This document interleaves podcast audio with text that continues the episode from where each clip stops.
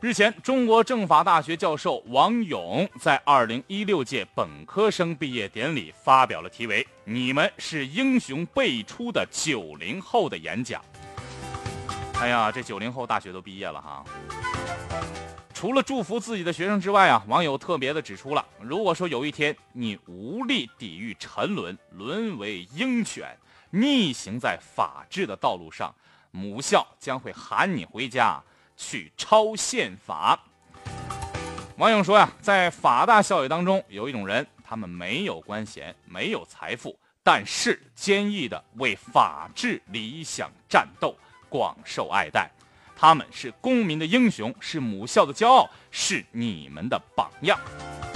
相信有一天，你也会成为他们。那时你在战斗，母校注目，你蒙冤狱，举国震动。人生辉煌莫过于此啊！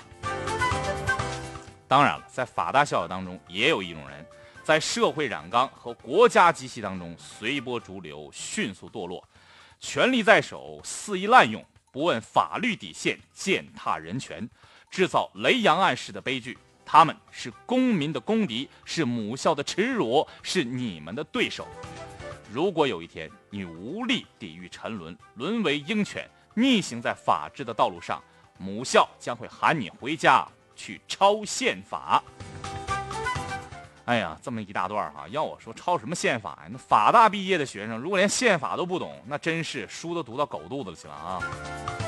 最近呢，全国各地都在搞这两学一做，学党章，学习总书记的系列讲话，做合格的共产党员。许多人呢都在抄写党章，重温入党誓词。可你见过让犯罪分子、让贪污犯重抄党章的吗？从他们被判刑的那一刻起啊，他们就已经被开除党籍了，还重抄党章？他们倒是想啊，可老百姓答应吗？老百姓就得说啊，呸，你也配，是不是？同样的道理，一个法大的学生践踏法律、侵犯人权，那犯事之后还想重抄宪法？